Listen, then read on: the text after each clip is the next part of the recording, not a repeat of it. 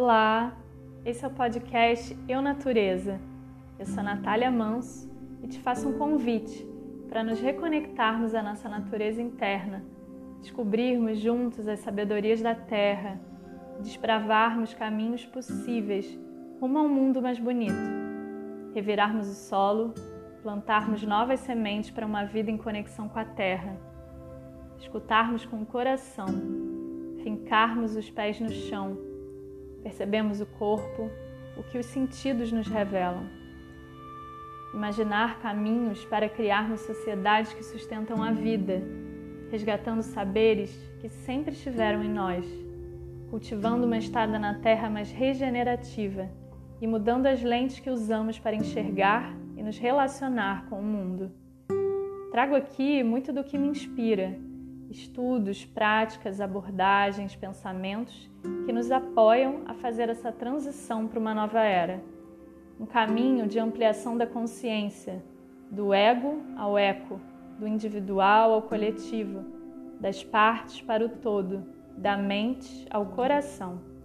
Uma jornada em direção à nossa essência e à construção do futuro que queremos.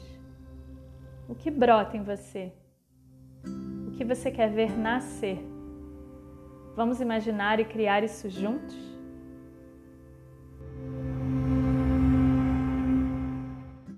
Olá, pessoal!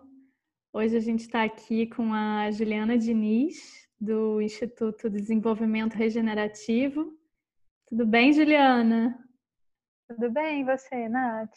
Tudo ótimo, muito obrigada aí por ter é, aceito esse convite. Muito bom ter você aqui para compartilhar um pouquinho dos seus conhecimentos. E aí, para começar, é, fala um pouquinho de você, se apresenta, fala um pouco do seu trabalho, o que, que você tem feito, quais têm sido suas últimas investigações aí no campo da regeneração e outras, outros assuntos que você quiser trazer. Uhum. Então, Pois é, para os generalistas esse momento de apresentação é realmente desafiador, né? Mas eu sou cientista social, com, com ênfase em antropologia, e trabalhei e trabalho ainda com comunidades tradicionais, comunidades campesinas. É, trabalhei em uma incubadora de economia solidária com, com agroecologia, e essa foi a minha entrada aí no, no universo é, do design ecológico, né? Vamos dizer assim. É, e com essa noção de memória biocultural, né? Desses saberes e conhecimentos tradicionais. E aí, por conta de uma uma crise pessoal, assim, um, um processo de adoecimento psíquico, minha vida teve uma virada de rumo significativa e aí eu adentrei num, num caminho intenso, necessariamente intenso de, de autotransformação a partir de, de, do engajamento, assim, com práticas espirituais e práticas terapêuticas. E aí eu me apaixonei pelo universo da saúde, da cura, é, baseada nesse processo de autoeducação, né, de autodesenvolvimento, de autotransformação, e tive a sorte de ter ótimos professores, grandes mestres aí me auxiliando nesse processo. Fiz algumas formações na área de medicina integrativa e principalmente de antroposofia aplicada à saúde. E aí trabalho hoje com, com acompanhamento terapêutico de base antroposófica e no, no IDE, né, no Instituto de Desenvolvimento Regenerativo, fazendo a interface então, entre esse processo de desenvolvimento humano é, com uma aplicação mais específica e particular em projetos de base territorial. E aí o que está na interface disso tudo são processos de, de desenho de projetos, né, desenho e execução de, de projetos a partir do desenvolvimento e design regenerativo, e educação, né? Educação nesse sentido do paradigma regenerativo, educação no sentido de pensamento ecológico, pensamento sistêmico e, enfim, outras ciências que permeiam isso tudo, tipo antroposofia, fenomenologia, ecologia profunda. Que legal, Ju. Muito bom. E aí, falando então sobre um pouco sobre essa interface do desenvolvimento humano, né? É... Fala um pouquinho sobre a importância da autotransformação, né, para essa transformação sistêmica que a gente tanto almeja e busca, né? De onde vem esse impulso para a autotransformação? Como você acredita que acontece esse processo? Uhum. Então, a autotransformação é, não deveria ser assim, né? Se a gente tivesse num estágio um pouco mais maduro enquanto humanidade, mas nesse estágio que a gente está hoje, ela acontece principalmente através de experiências intensas de sofrimento, né? Esse costuma ser o impulso, né? Então a gente experimenta um sintoma físico, psíquico, uma crise, um conflito, e isso acaba funcionando como um convite irrecusável é, e por isso tão potente, é, que nos leva a perceber como, é, quais condições dentro do nosso mundo interno estão, estão gerando, né, estão catalisando esses contextos exteriores. Então, a menos que, que uma crise ecloda, é difícil que a gente consiga perceber que a gente está vivendo uma realidade disfuncional porque a gente está alimentando pensamentos, emoções e gestos, comportamentos que são antievolutivos, né, que comprometem a nossa jornada de autodesenvolvimento e não incentivam ela. E, e aí eu vejo, pelo menos todas as pessoas que chegam para mim, tanto no sentido do, do, acompanhamento terapêutico, quanto no sentido das mentorias aí, do que a gente está chamando de, de mentoria para o praticante regenerativo, essa, esse é o ponto de partida, assim, existe um convite claro para adentrar num caminho evolutivo e que geralmente implica dor, né? E, e aí, enquanto humanidade, principalmente nesse contexto de pandemia, acho que está claro que está funcionando mais ou menos da mesma maneira, né? A gente experimenta uma realidade de profundo sofrimento para perceber a disfuncionalidade de algumas estruturas, né? E sociais, né, socialmente construídas e reproduzidas e que geralmente são é, sustentáveis a partir de uma visão de mundo específica que costuma ser antivida, né, essa visão de mundo da sociedade de crescimento industrial, paradigma mecanicista, né, uma visão de mundo reducionista globalizante, colonial, patriarcal, etc. E, e aí o que acontece, um, um, processo que eu vejo que é inerente nesse, nesse movimento da autotransformação e que é comum e que a gente assiste muito hoje, né, é que quando a gente adentra nesse caminho de, de autoconhecimento, de autodesenvolvimento, de autotransformação, geralmente a gente adentra porque tem uma questão importante que, que precisa ser olhada, e que envolve muita, muita oscilação emocional, né? É, olhar para feridas e traumas exige muita energia psíquica, né? E aí é normal, num primeiro momento, eu entendo assim, que a gente se fecha assim numa bolha, né? E vive uma vida durante aquele processo de elaboração da dor e do trauma, uma vida mais ou menos autocentrada.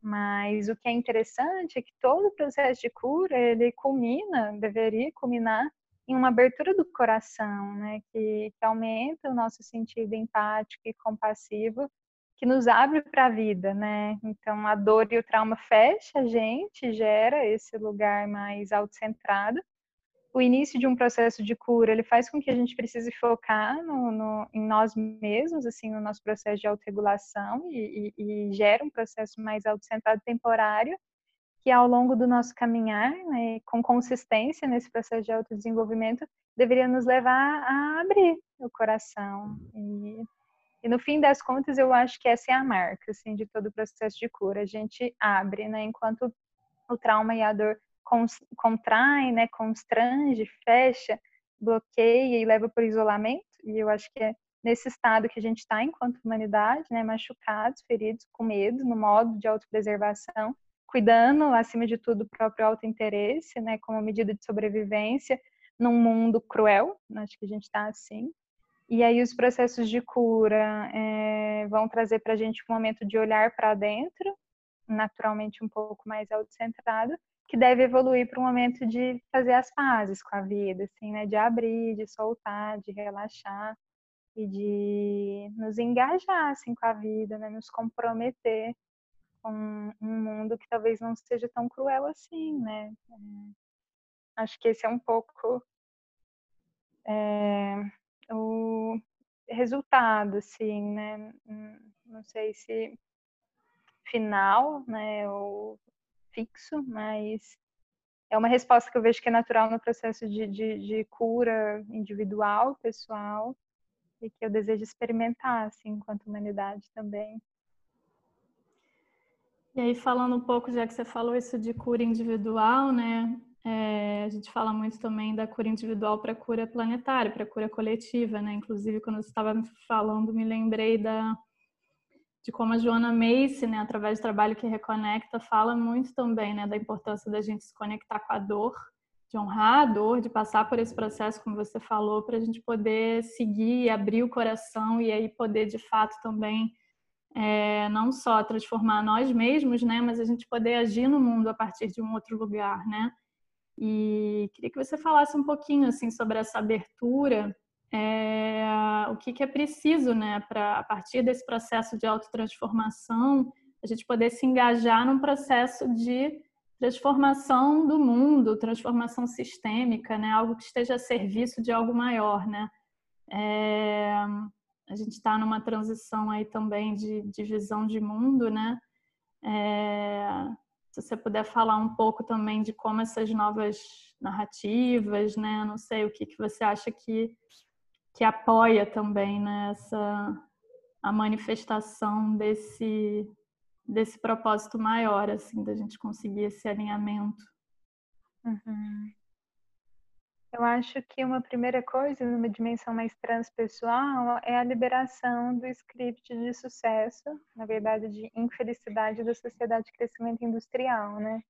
Eu acho que é constatar a falácia de que se a gente é, se escolarizar, se especializar, ter um bom casamento, uma família, um ambiente doméstico harmônico, né, um carro, uma casa, um, um, um salário é, significativo, etc.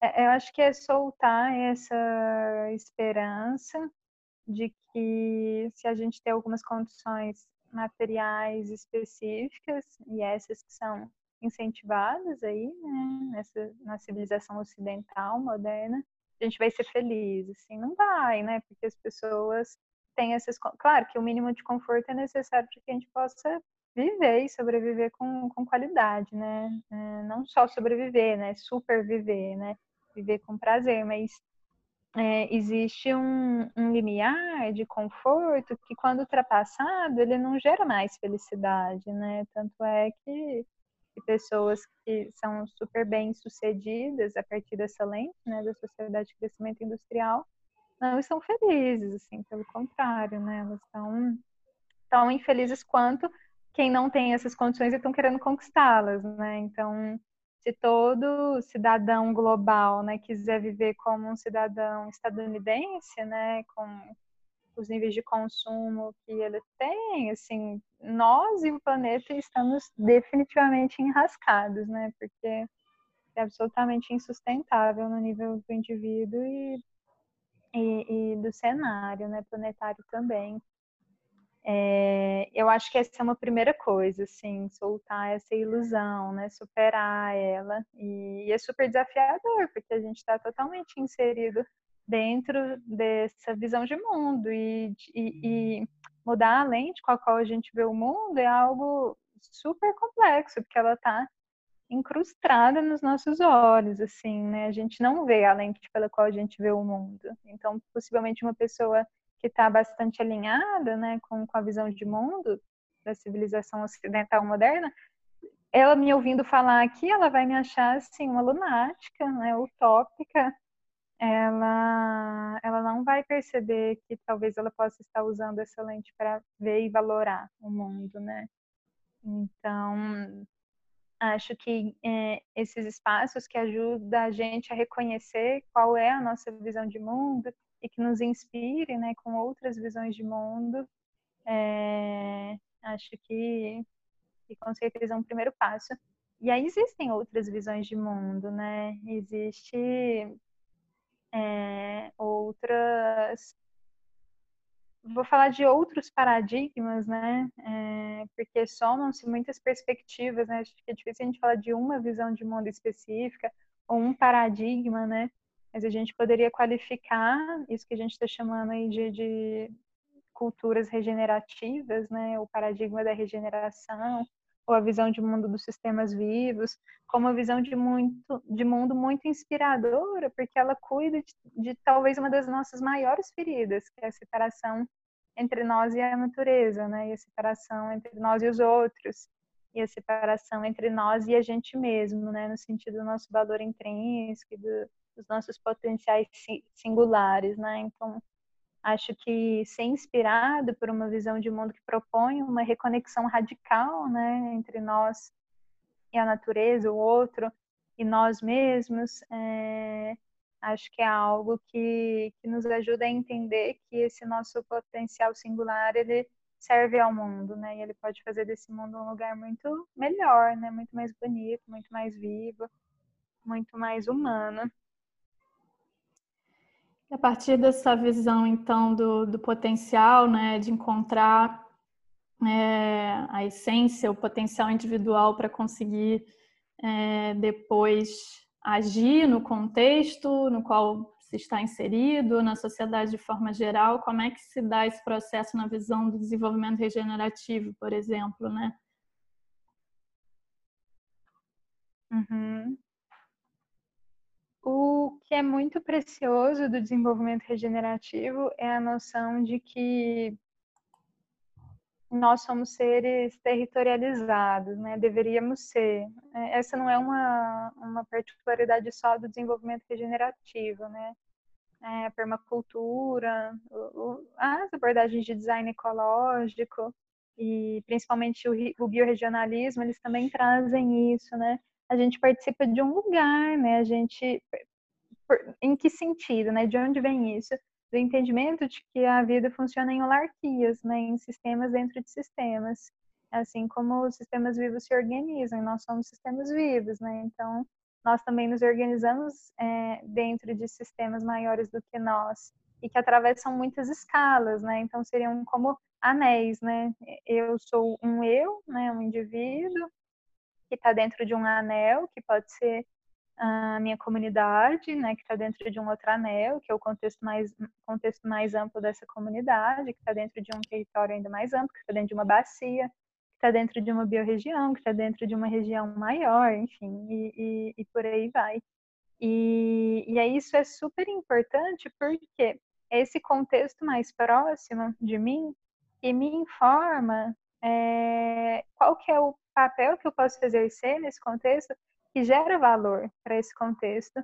E gerar valor para esse contexto significa que o, que eu, o papel que eu exerço contribui para esse contexto, né, para esse anel maior, para esse sistema mais amplo, evoluir, para ele aumentar o seu nível de complexidade, a qualidade das suas interações, aumentar a sua saúde, a sua vitalidade. E quando ele faz isso, ele contribui é, para o sistema maior onde ele está inserido. E aí a gente gera, de fato, uma transformação sistêmica, né? uma, uma transformação que atravessa essas escalas, né? É, a gente chama de transescalar, né? E isso é fundamental, porque é, é essa, é essa ajuda que esse sistema maior me dá, me informando como eu posso servir, junto com o entendimento de qual é a minha essência, que revela o meu propósito. Né? A gente a equação do propósito é o meu propósito é igual a quem a minha essência, né? Qual que é a minha e aí do ponto de vista humano a gente poderia pensar qual que é a minha vocação, quais são meus dons, né? Qual que é a minha natureza arquetípica, né? Quais são as qualidades energéticas, né? Que eu, que eu trago. Mas o que é, eu posso gerar de valor, que faz com que a minha comunidade, por exemplo, o meu território seja mais vibrante, mais saudável, tenha mais vitalidade. Esse é o meu propósito, né? Essa essa adição. E e aí isso é lindo, porque isso ancora no nível uh, uh, concreto é, é, da vivência humana, da vida cotidiana, né, da, da experiência comunitária, né, seja seja qual for, né, esse território, se for uma cidade, se for uma comunidade, enfim, é uma ética compassiva, assim, uma ética que, que, que serve, né, a interesses maiores e além dos nossos, né, e faz isso com forte lastro no, no, no, lugar, no sentido de lugar ecossistêmico, né? Não só de lugar social, mas olhando para esse lugar físico também, assim, né? Para dimensões geográficas, para dimensões ecológicas dele. Então, por exemplo, num projeto de desenvolvimento regenerativo, quando a gente está olhando para esse lugar e a gente olhar para esse lugar é uma das primeiras coisas que a gente faz a gente quer entender esse lugar em todas essas dimensões, cultural, antropológica, né, o histórico de ocupação, as relações ecológicas, o histórico geológico, enfim, a gente quer entender tudo desse lugar para entender como que esse lugar quer evoluir, para onde que ele quer ir e como que a gente pode ajudar esse lugar, o nosso projeto, né? Como o nosso projeto pode ajudar esse lugar a realizar esse papel que gera valor num todo ainda maior. E aí, embora a regeneração seja local, ela gera um efeito regenerativo transescalar. Né? Regenerar, na verdade, é isso. Assim. Isso é lindo porque a gente traz isso para todos os âmbitos, todos os níveis, né? Para fazer várias associações aí.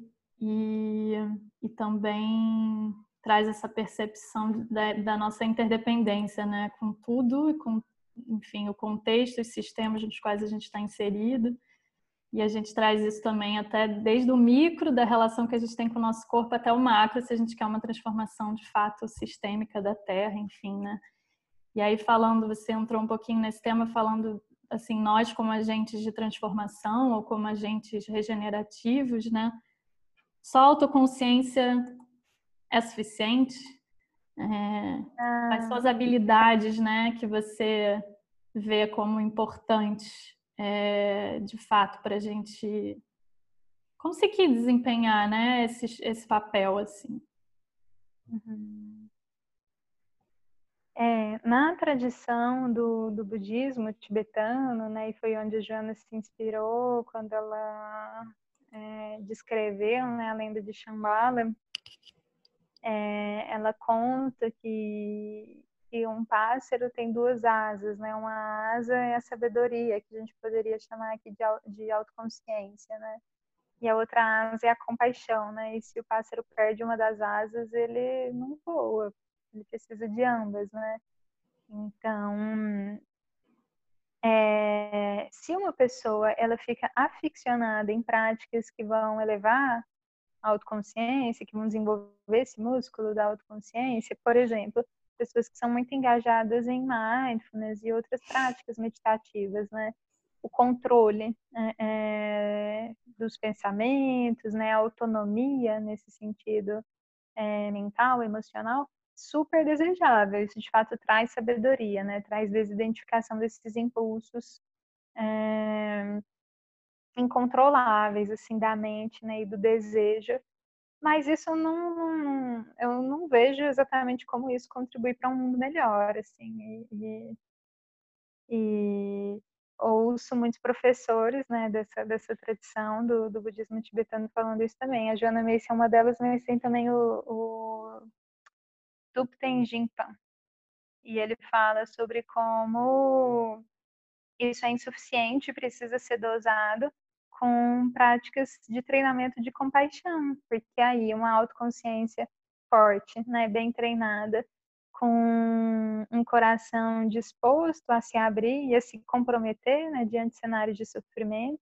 né, na tentativa de minimizar, né, de criar uma saída ao sofrimento, aí sim a gente tem um bem bolado, né, uma, uma, uma boa conduta e que nos torna capazes de comparecer a esses cenários é, disfuncionais é, obsoletos ou de dor e sofrimento é, e conseguir encaminhar né, saídas dele.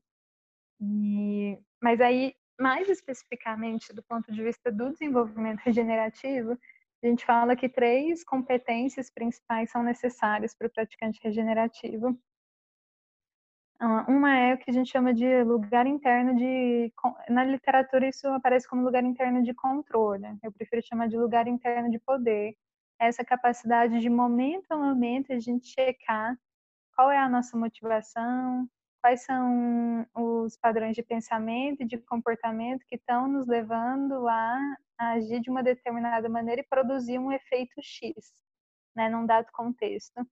Então, essa capacidade de rastrear né, as nossas, os nossos impulsos, as nossas motivações e o que nos leva a agir é, é um aspecto fundamental, porque senão a gente, em vez de catalisar a evolução de um sistema, né, de, um, de uma reunião, por exemplo, a gente acaba funcionando como um opositor né, da evolução desse sistema. A gente tem um comportamento antievolutivo porque esses padrões de pensamento e comportamento eles são motivados pelas nossas dores, né? Então, se tem um gatilho ali que ativou aquilo, a gente vai ter esse comportamento que, que não contribui, né, para a vitalidade ali do, do todo.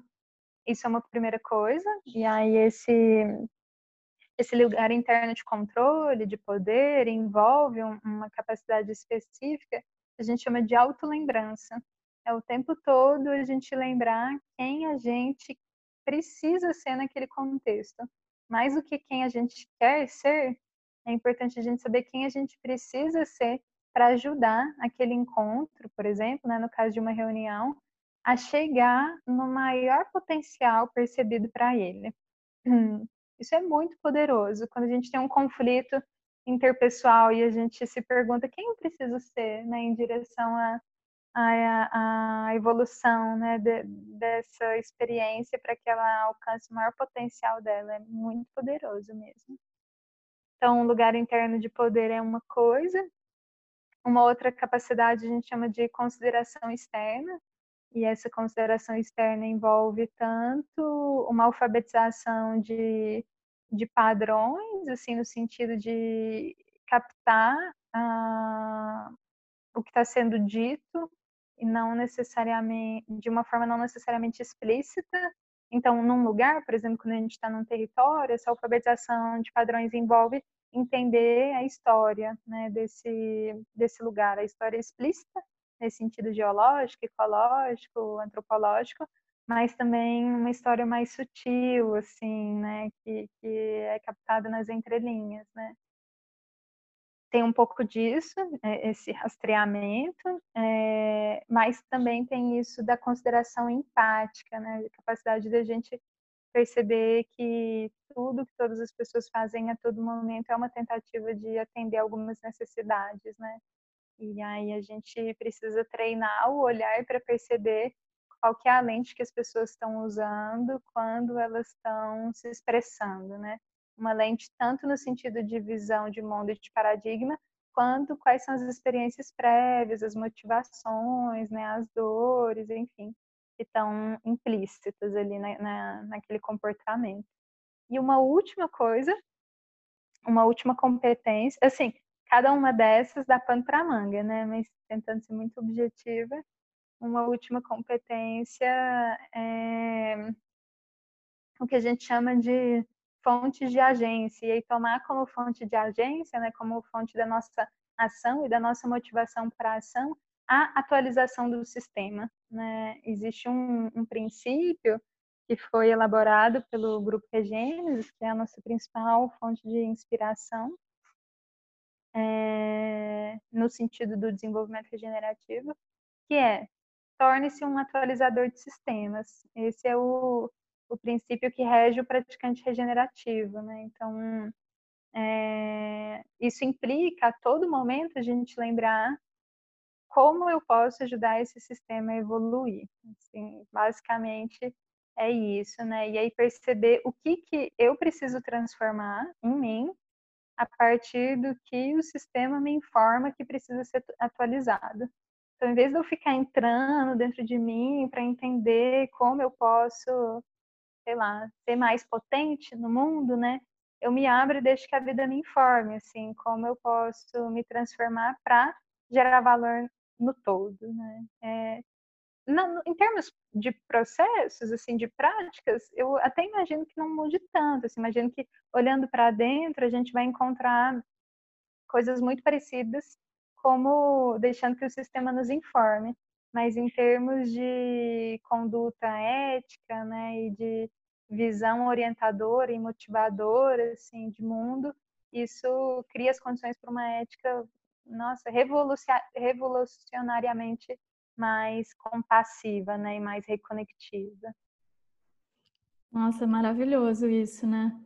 E aí, no caso, o desenvolvimento regenerativo ele tem esse foco no território, no lugar, mas a gente pode trazer isso para outros sistemas, no caso, né? Seja o sistema organizacional, eu digo essa, essa, essa lógica e essas competências, né? A gente pode trazer, fiquei imaginando aqui, até num sistema familiar, né?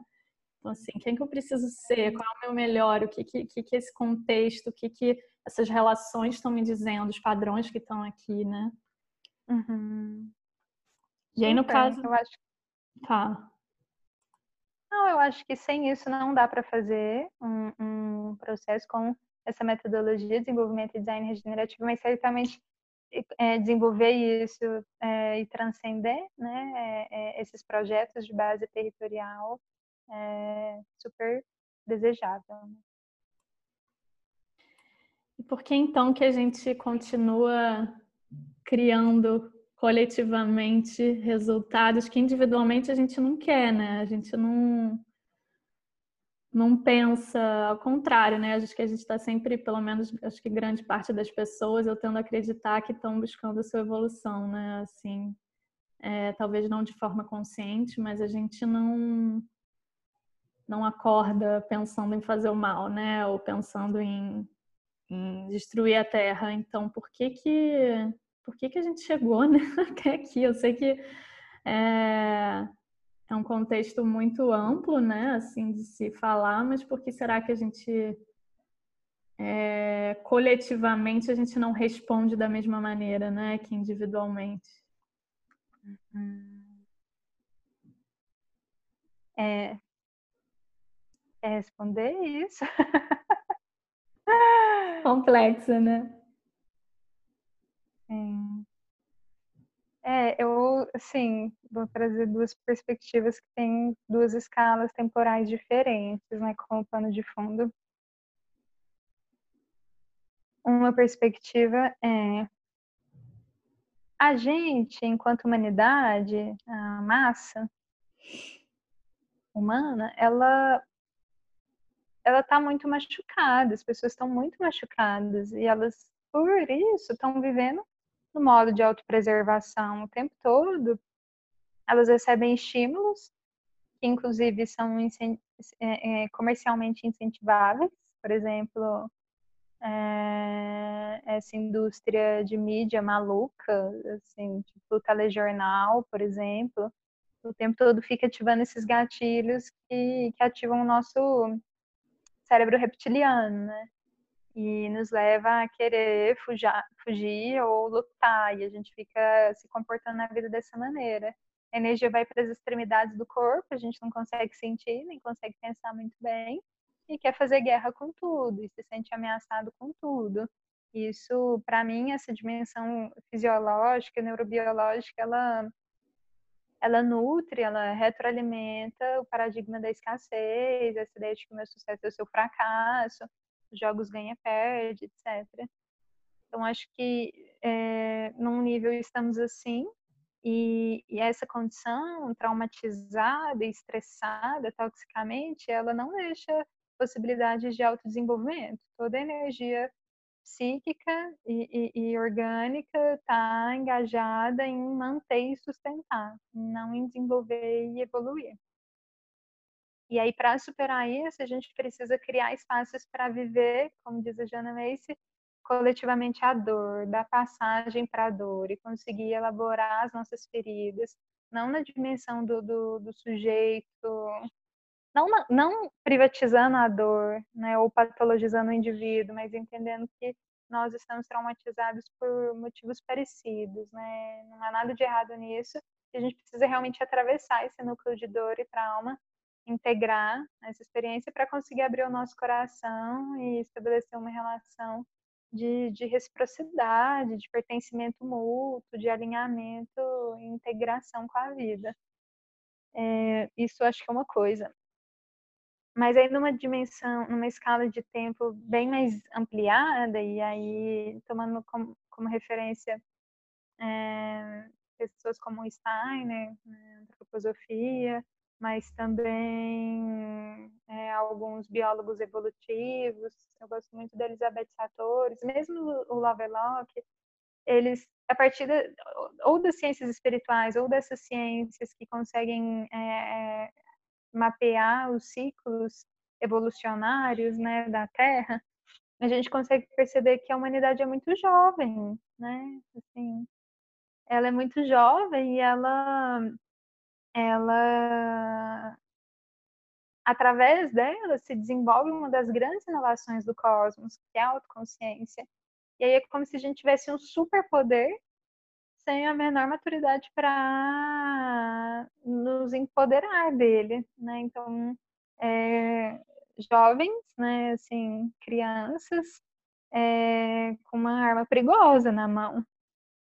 E, e aí eu acho que a gente, enquanto humanidade, está chegando numa situação limite, que assim como numa crise pessoal, quando ela eclode, ela nos convida a uma transformação irrecusável, não tem jeito, ou a gente faz, ou a gente caminha de uma forma mais acelerada para o fim, seja esse fim muita infelicidade, ou a perda de saúde, ou mesmo o adoecimento que leve à morte. Né? A gente está chegando nesse momento, né? Então está parecendo um caminho meio sem alternativas, assim, né? A, as condições limites né, da ecologia planetária, as fronteiras planetárias já ultrapassadas, colocam a gente num lugar forçado de ter que é, assumir essa crise como um convite para a transformação.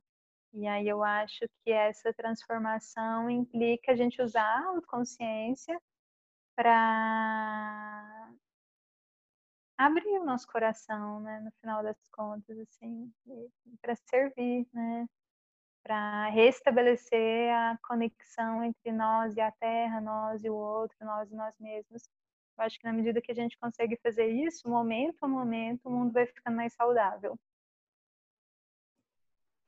E para a gente finalizar, assim, você falou da crise como oportunidade. Como é que você está enxergando esse momento, né, de agora e das crises sistêmicas no geral que a gente tem vivido, assim?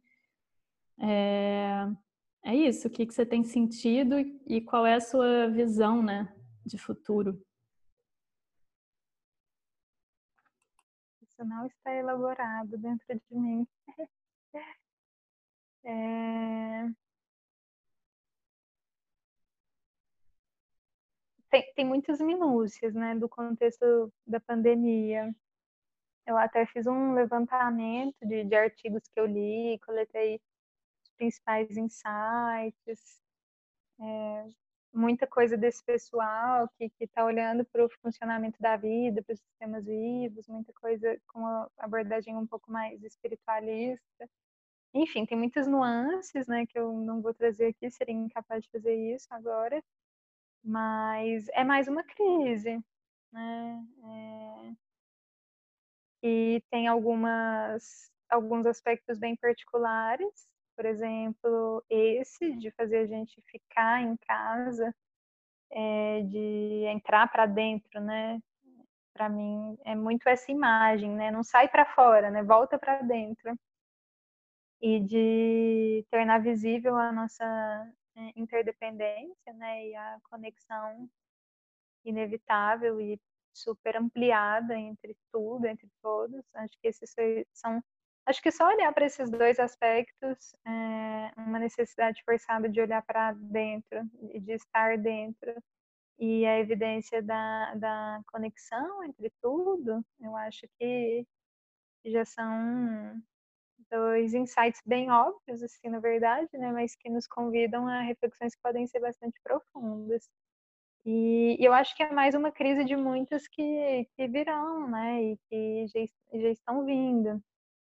A, a tendência a tendência das transformações e é isso tanto do ponto de vista biológico quanto do ponto de vista filosófico, vou chamar assim, porque isso já foi mapeado por filósofos como Hegel, por exemplo, ele, é, elas começam acontecendo mais espaçadas e as transformações começam a se acelerar e vão tendo eventos disruptivos cada vez mais próximos.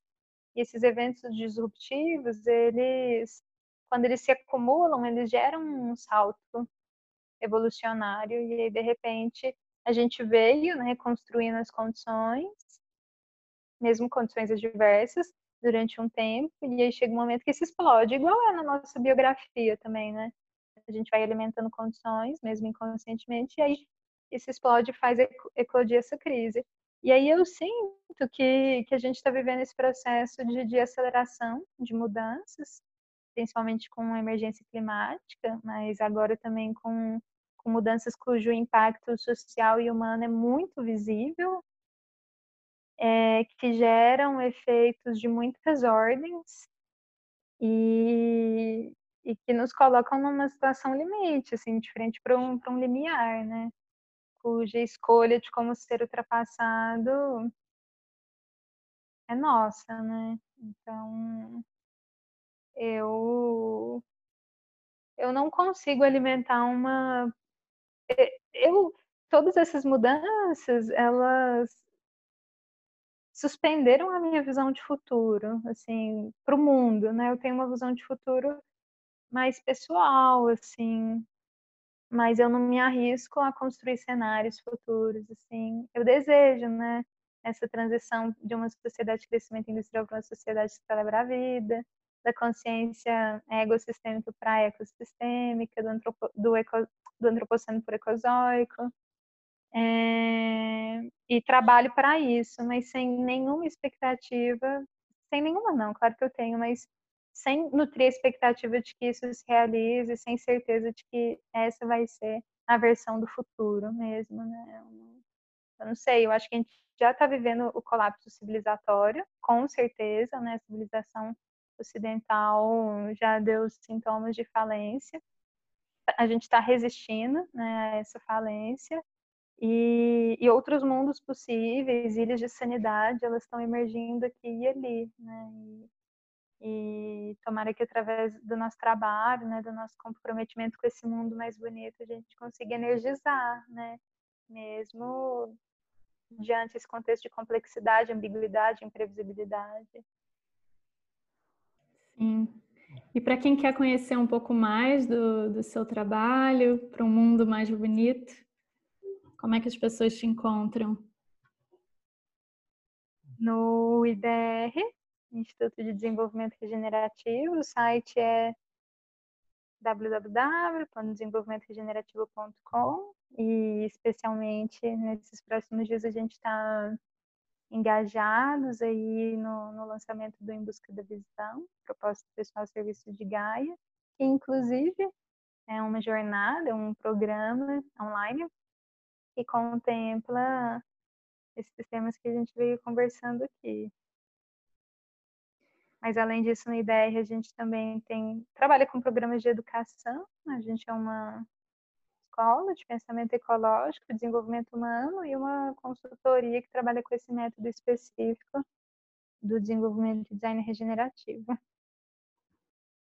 Maravilhoso, Ju. Super obrigada por compartilhar aí um pouquinho com a gente nessa troca, seus conhecimentos. Foi muito bom, muito rico. Te agradeço. Ah, eu, eu, que agradeço, Nath. Um prazer a gente estar aqui continuando as nossas trocas.